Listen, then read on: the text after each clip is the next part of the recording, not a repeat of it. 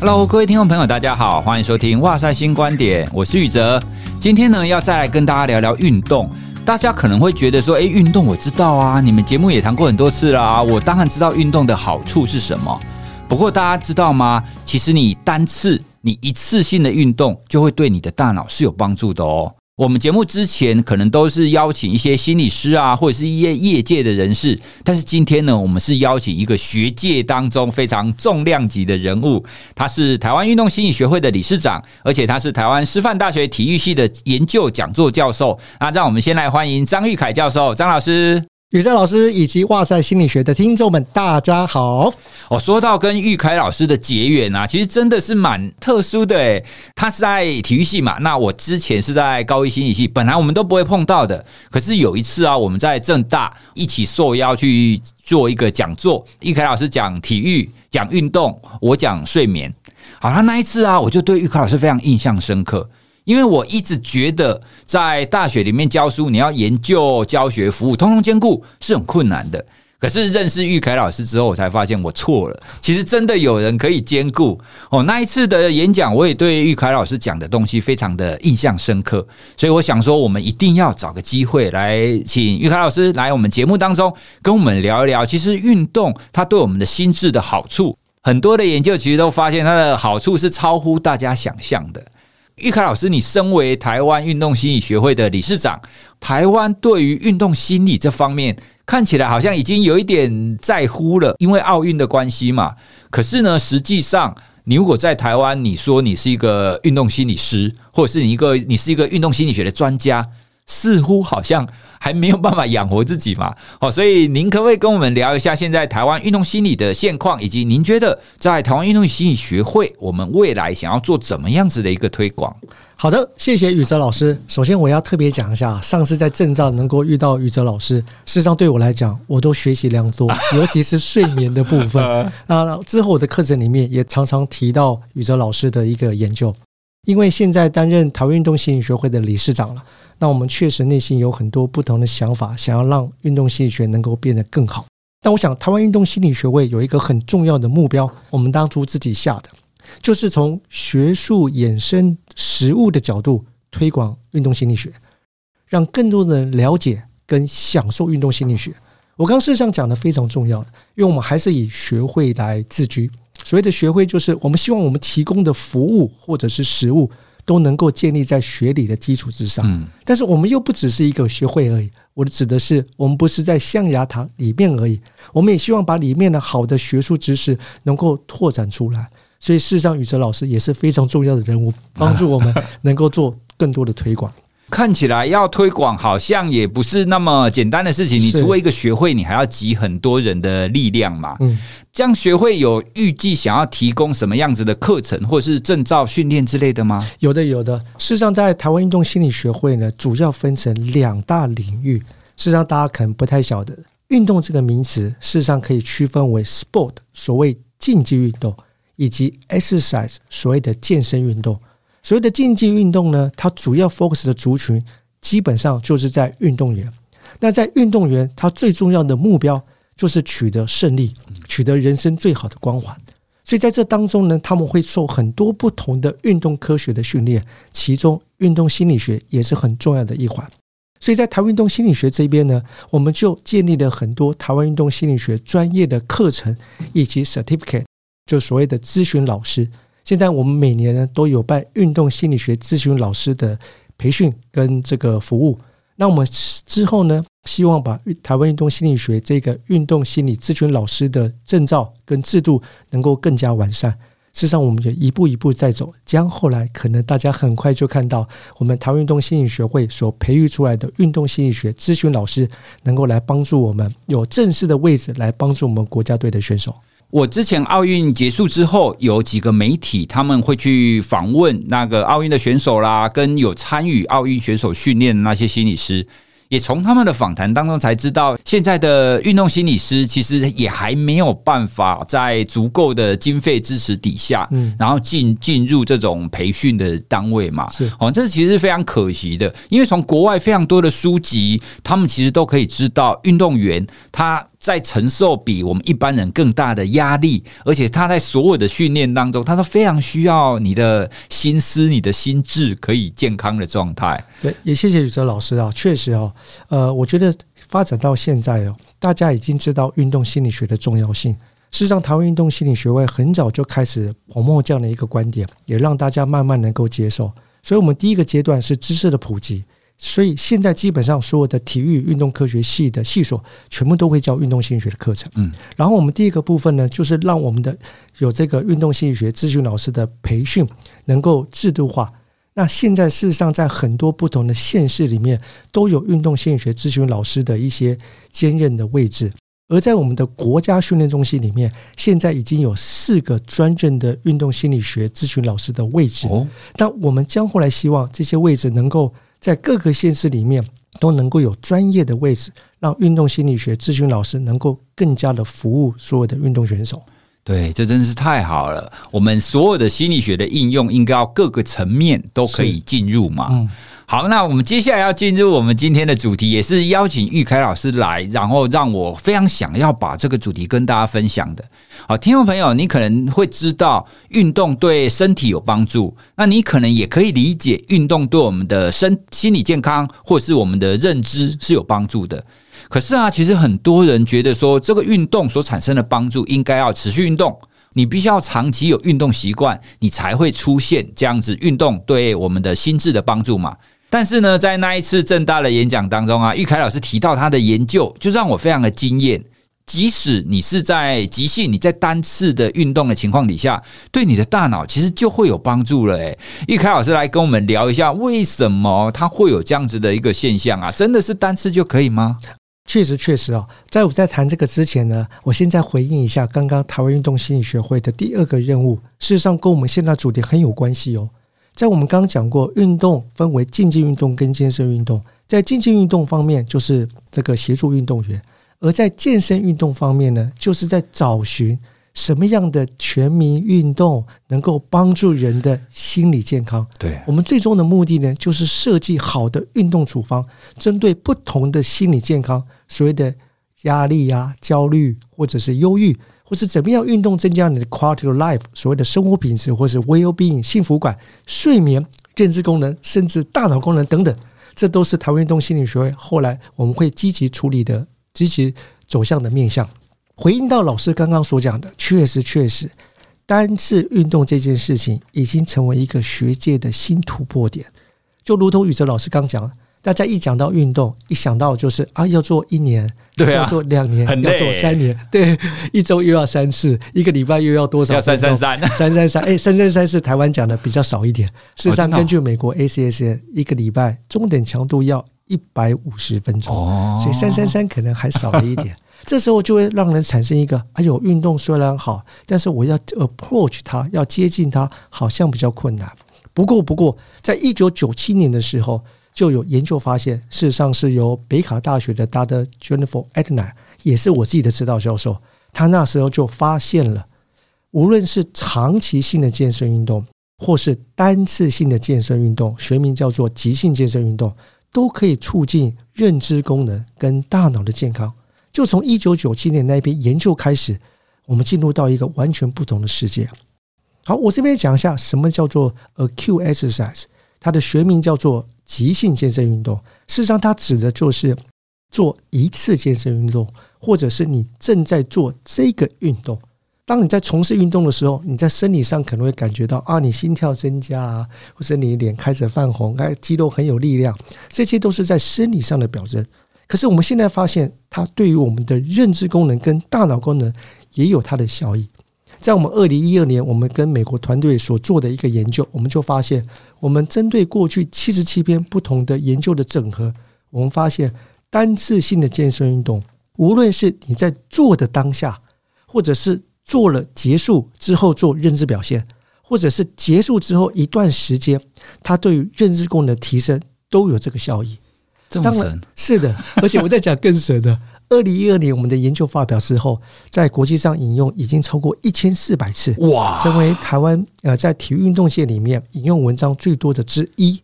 而且这件事情在二零一八年十一月份美国国民生理活动指引方针，就是美国联邦政府所颁布的政策，里面就明文写到，acute exercise 单次性的健身运动或叫急性健身运动，可以促进 brain health 大脑健康，已经写到国家的政策当中了。所以不只是学界，那实际上政府或者是相关的专家组织已经肯认说，对，这就是对的，所以要把它变成政策。嗯，好，那我要跟听众朋友报告一下，刚刚易凯老师有讲，就是他们他们的 paper 被引用了上千次嘛，诶，这个真的是非常惊人的一件事哦。因为通常我们如果发 paper 的话，好一点的，你可能有几十个、几百个人引用，你要可以到几千个人引用，那就表示他这一个研究非常的重要，而且他提供了很多新的方向。那易凯老师，我们要再仔细的讲一下，所谓的认知的提升指的是什么呢？哦，真的，如果我们简单的想，好像是哎，你运动中或运动后你会变聪明，是对。可是这个聪明的概念，如果我们用认知心理学讲，注意力吗？还是它哪一个层次变好了？是，事实上，在那篇 meta analysis 所谓的统合分析里面，我们就很多不同的认知功能面向来做探究，例如像我们经常听到的，您刚讲的注意力。或者是记忆力，对，还有更高阶的执行功能，包括你的 decision making，如何做决策判断能力，或者是你如何去 think out of the box，所谓的跳脱出来做一个想法，这些能力都能够增加。真的假的？是的。所以你的意思是说，不管是哪一类的哈，从比较简单的注意力、记忆力，然后到决策这种比较复杂的，只要是你有运动，你都可以变得比较好。当然，基本上是这样的，就是说呢，只要我们做完单次性的健身运动，很多层面的认知功能，包括高阶的决策能力都会变好。哎，不过这里面有一个但书哦，运动可能可以促进，但是要让它效益更大，必须要正确的运动哦。所以不只是做运动而已，而是要正确的方式，才会让它的效益真正的提高。您特地提出来说要正确的运动这一点的话，我觉得我们要来跟听众朋友厘清一下，什么叫做正确的运动，或什么叫做错误的运动。哦，比方说可能是时间不够，还是他运动的方法是错误的吗？您在这个方面的观点是什么？好，谢谢你。事实上，有关健身运动，我们现在讲健身运动、全民运动的的方面哦。当我们要从事健身运动，我们有健身运动要从事的原则。根据美国运动医学会，他把它称之为健身运动处方。这个处方里面至少包括很多不同的面向，例如像一个礼拜你要做几次，叫频率。嗯，你每一次做的强度，这是第二个。第三个是你一次做运动需要做多久，还有你做的什么形态的运动。这个 FITT 是最基本的四个形式。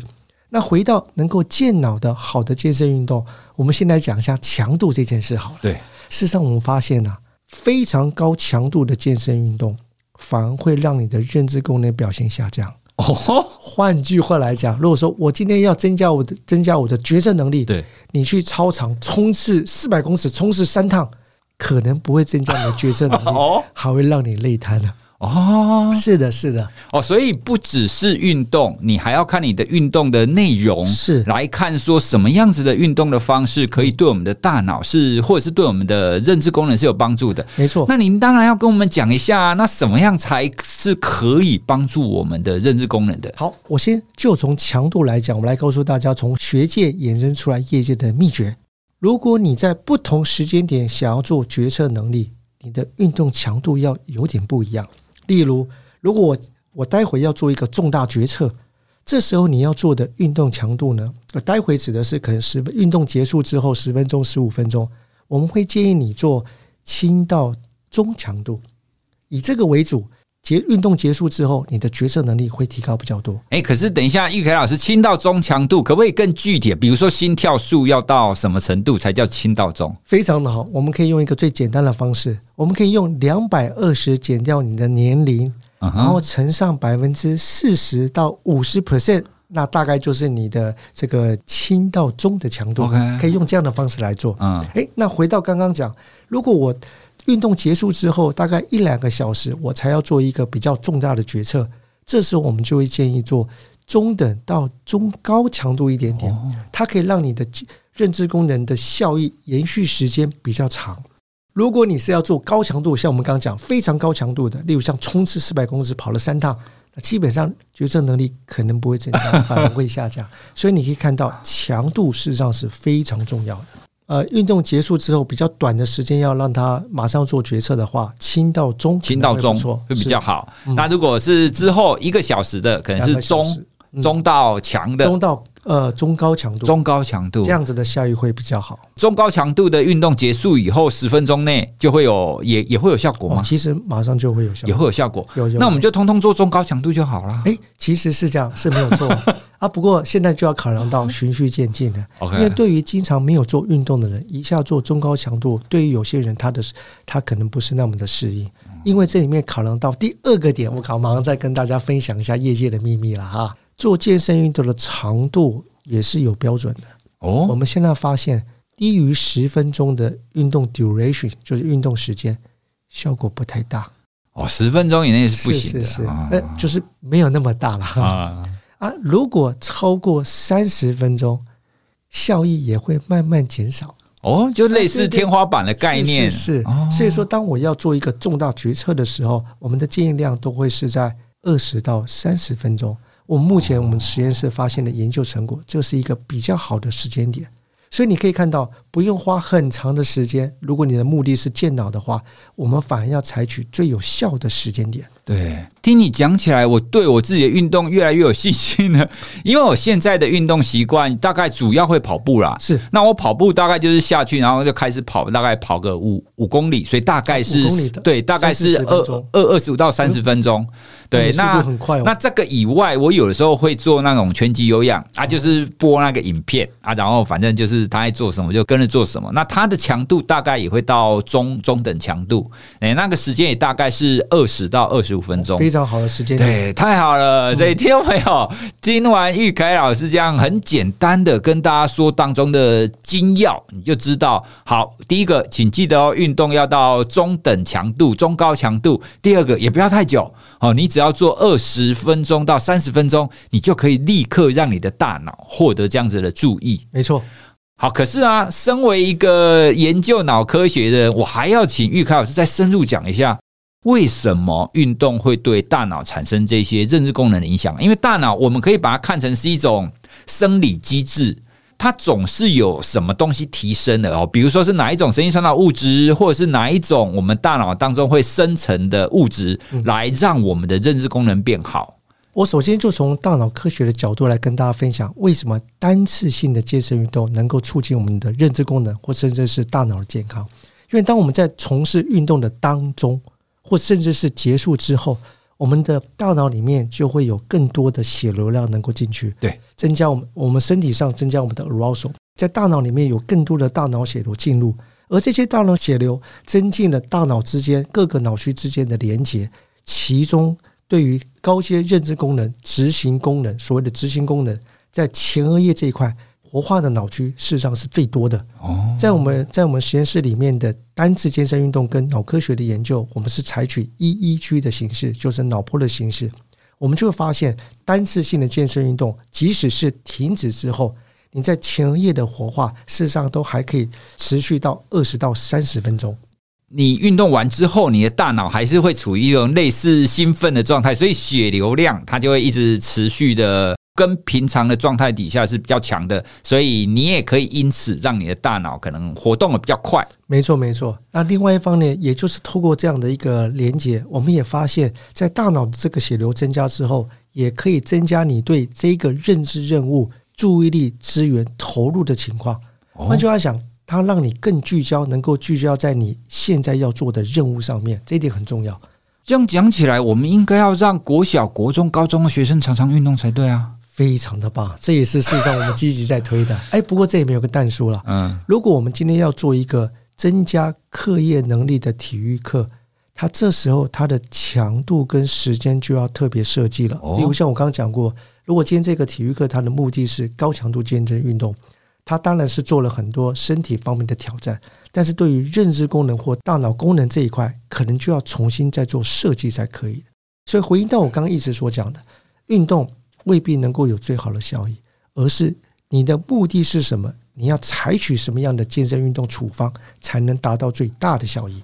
说到这边呢、我想起以前我曾经写过一篇科普文章，那一篇文章他写的是国外他们曾经有针对应该是国小的学生，然后他们去试说国小学生下课的时候，他是跑去玩，跑来跑去，或者是他是安静的坐在那边，诶，就是在下课的二十分钟当中，他是动还是静？然后去看，在不同的情况底下，对下一节课上课的时候，他们的注意力，然后他们的稳定度，然后他结果都发现，其实下课的时候让他们去跑一跑是比较好的。啊，确实，其实很多研究都发现这样的事情，这跟我们刚刚的单次性的健身运动能够促进大脑功能，就是非常类似的。对啊，不过我们现在做的更深了，这个二十分钟叫做 recess，就是比较长的休息时间。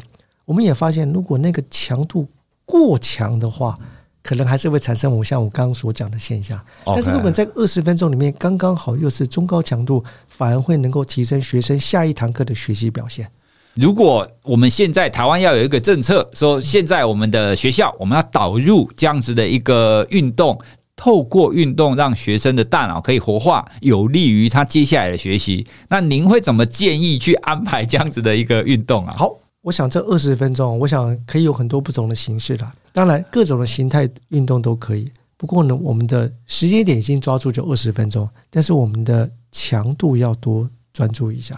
无论是打篮球，或者是去跑步，让留学生自己了解到你运动到什么强度是最好的话，那这样子我们就会鼓励做这件事情。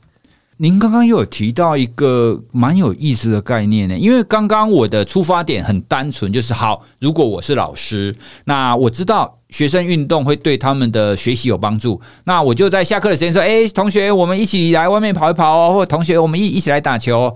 可是您刚刚有提到啊，是不是我们需要让学生自己知道我现在的运动是在哪一个强度？那我现在的运动对我会造成什么样子的效果？因为我们学小时候在上体育课的时候，我们好像没有在思考这件事情呢。我们就老师叫我们做什么运动，我们就去跑跑跑，就就就就去玩嘛。那现在学校的这种体育的教学，它也会让学生去认识这项运动对我自己的影响吗？啊，谢谢谢谢宇哲老师的提问。我真的必须要说，现在的体育课程或体育运动课程跟我们早期真的差异非常大。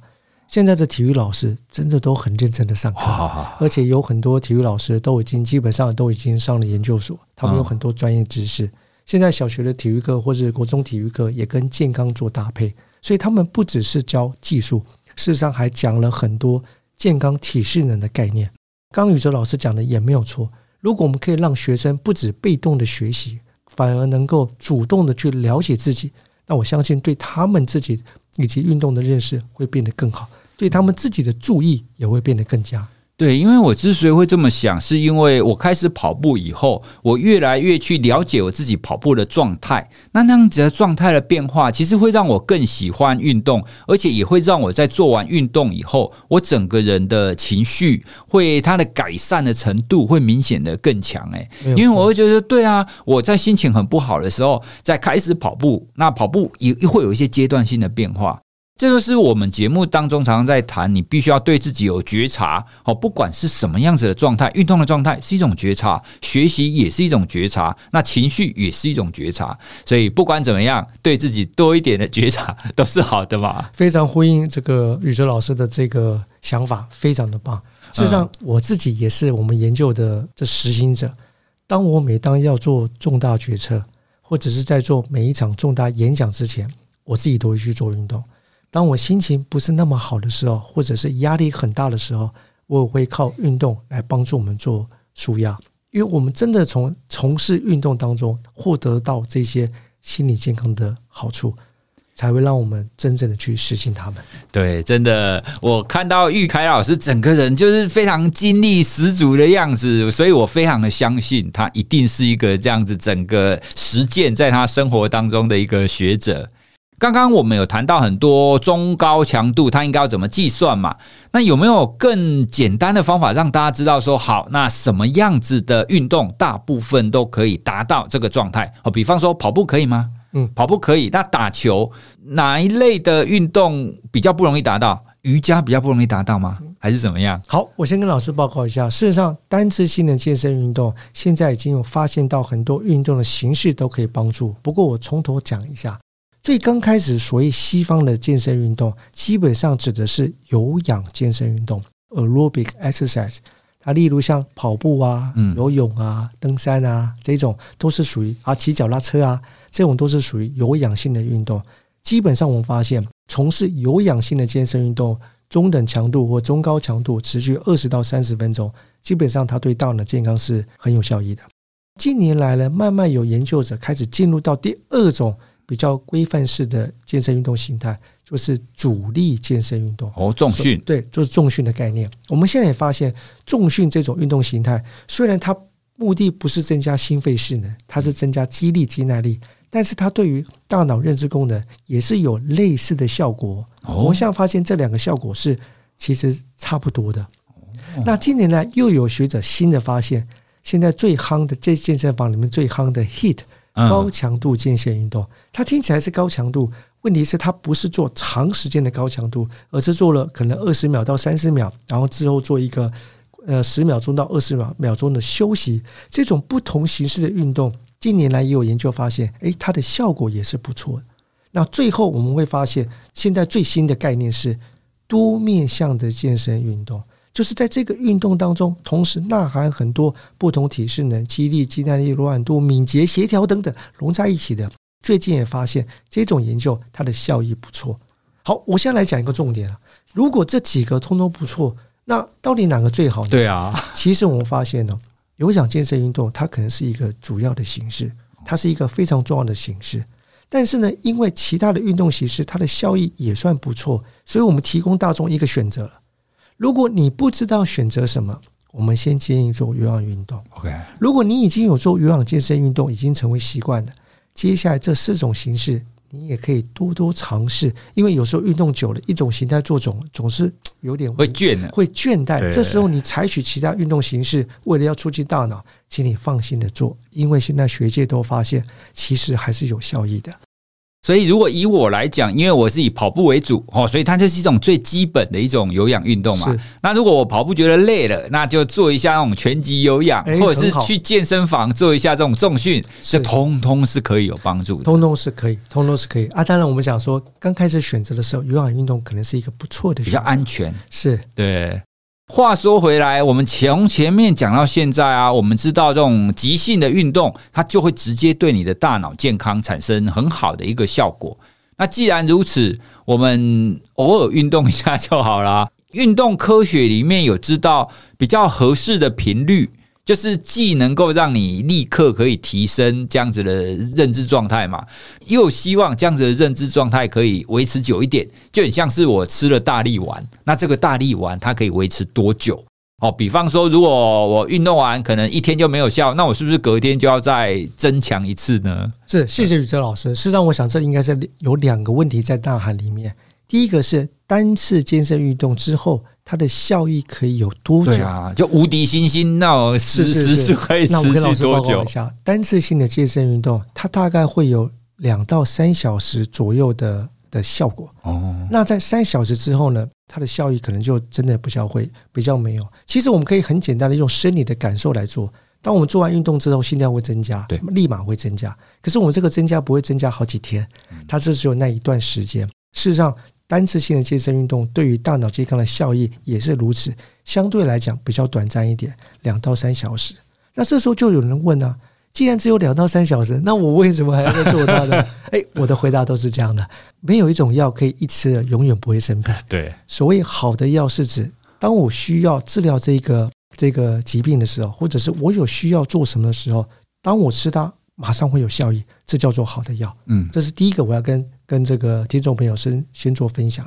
第二件事情是这样，单次性的健身运动，它的效益哦，会比长期的健身运动稍微小一点哦。因为单次性的健身运动，它提升的是大脑的血流，可是长期性的的健身运动，它增加的是大脑的组织的量。哦，对，因为像肌肉，你做一次会酸，可是你长期做，它就会变，它就肌肥大，看起来就比较壮。可是你不会做一次，它就变壮了，这是两个不同的机制。那我们也发现到，长期性的健身运动，它的效益事实上是更大的。那又回到单次健身运动，那有什么好处呢？有的，有的。长期性的健身运动，它需要的时间比较长。对于一般还没有那么的运动习惯的人，增加他进入运动的阻碍。可是这时候，我们就会跟他们讲，单次就有效果。对啊，先从一步一步的开始。千里之行，始于足下。真的，长期的运动始于单次性健身运动。对，你一次就有效，你就可以感受得到啊，你就可以知道那个效果是发生的。那你每而且你每一次做。它都会出现，是，哎，就很像你每一次吃了一个大力丸，然后你的大脑就变聪明，所以不用吃什么聪明药嘛，你只要去运动就好了。啊，运动就是聪明药。对啊，哎，甚至我有听说过有一些企业，他们其实会鼓励员工在中午休息的时候。去做一个短暂的这样子的运动，这样一来可以让他们下午就是可以 power up 一下，哎，因为下午上班的时间大概也是三四个小时嘛，好，所以他们运动完下午又特别有精力，对啊，所以其实这种单次二三十分钟的运动，真的可以在各个单位可以多推广哦，不管是早上或者是中午，我非常同意这样的观点。事实上，体育署现在就有很多针对企业的企业的运动。呃，就是他们的招聘运动指导教练来帮助他们，而且政府来帮忙出钱哦。事实上，这对企业来讲都是双赢，不管是体育运动界或者是企业界本身。我想，企业里面最重要的就是员工，对，员工表现好，公司才会好。员工如何表现好，运动来做协助。所以，从研究的观点来看，其实很多企业他可能会觉得说，我鼓励员工运动，这好像是我给员工的福利。但其实不是这个样子，你只要让他运动，他身体好，那他的心智、他的表现就会好啊。那他的表现好，会反映在工作上，他的工作效率就会好。那你整个的公司的产值就会提升嘛。哦，所以就这一点来讲，其实运动跟睡眠其实很像诶，因为我们的睡眠研究很多也都发现，你只要让员工睡得好，他的工作效率、他的整个甚至 teamwork 的状态都可以变得比较好。哦，所以呢，其实也透过今天跟玉凯老师谈的这一次，我们也可以得到这样结论啊，说对企业界而言，运动跟睡眠它不是一个福利，而是真的可以帮助企业本身，这是非常更好，非常同意的。运动跟睡眠两者一样重要。对，我们就常常说吃动睡，吃动睡哦。我们人生就是这样子嘛，你只要可以吃得好哦。这里说的好，并不是你要吃的很好料哦，是吃的均衡。好，你吃得好，你有合适的运动，跟你有好好的睡觉，这三个呢，就是我们的幸福的三元素。没错，对不对？好，所以我们接下来这一年呢，我们希望我们的节目可以多多谈这三个部分。那有机会呢，再请玉凯老师，或者是请玉凯老师推荐其他专业的人，我们来多多跟大家聊运动对我们的心智、对我们的情绪的影响。非常愿意。好，那最后呢，我有一个个人很好奇一个地方，因为玉凯老师他不只是运动心理学的专家，而且他是一个。拳手，他是会打拳哦，据说就是从小就是在练拳，然后长大了。那现在呢，玉凯老师在台师大也有教这种国术这样子的一个课程。我自己好奇的地方是，国术跟一般我们刚刚前面讲的跑步或者是游泳，它是同样的运动吗？我们都直接用这种，反正你生理会激起哦，那会产生对我们的大脑会会对我们情绪产生一些效果嘛？那国术拳法这一种，它有比一般运动更好的地方吗？好哦，我应该讲不敢讲更好了，但是确实有不一样的特色。我以体适能的观点来讲，一般来讲，有氧健身运动它增加的是我们的心肺适能，而在做武术运动的时候，因为它又要跳啊、跑啊，又要发力啊，所以它里面同时就呐含了心肺适能、肌力、肌耐力、敏捷、协调、平衡、柔软度、爆发力等等。所以在从事武术运动的时候，它运动形态的特征就是这一些。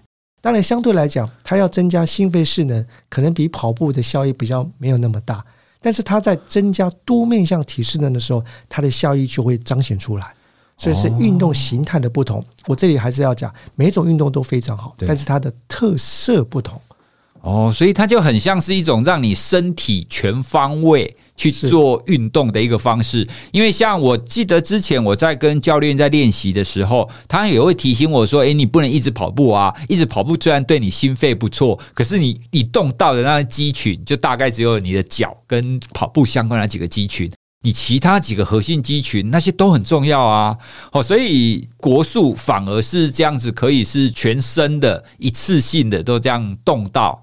没错，所以说在体适能的角度而言，相对于跑步或重视、重训这种聚焦在单面向的体适能，国术或者是武术的运动，它真的有更多面向的体适能能够去增加。